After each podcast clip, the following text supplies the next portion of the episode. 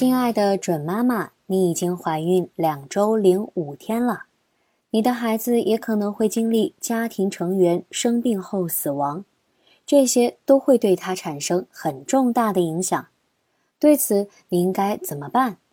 你能够使你的孩子免受每次的不幸吗？比如被人取笑或者孤立，即便你可以保护他，你应该一直这样保护他吗？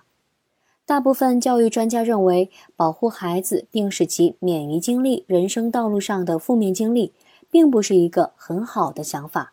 因此，最好的方法是在你的家庭所能提供的安全环境下。你需要培养孩子的韧性，这有助于他在经历一些人生中的挫折和失望时，从中恢复过来。每一个孩子生来就具有一定处理压力和挫折的能力，并且都可以在父母的帮助下加强他的韧性。一个有韧性的孩子，确信自己将会得到所需要的帮助，以度过有压力的情况。他知道其他人会保护和支持他，并且他自己也有办法解决问题。以上是今日内容，小核桃语音助手陪伴你平安孕育的日夜。想要收听更多更实用的育儿小知识吗？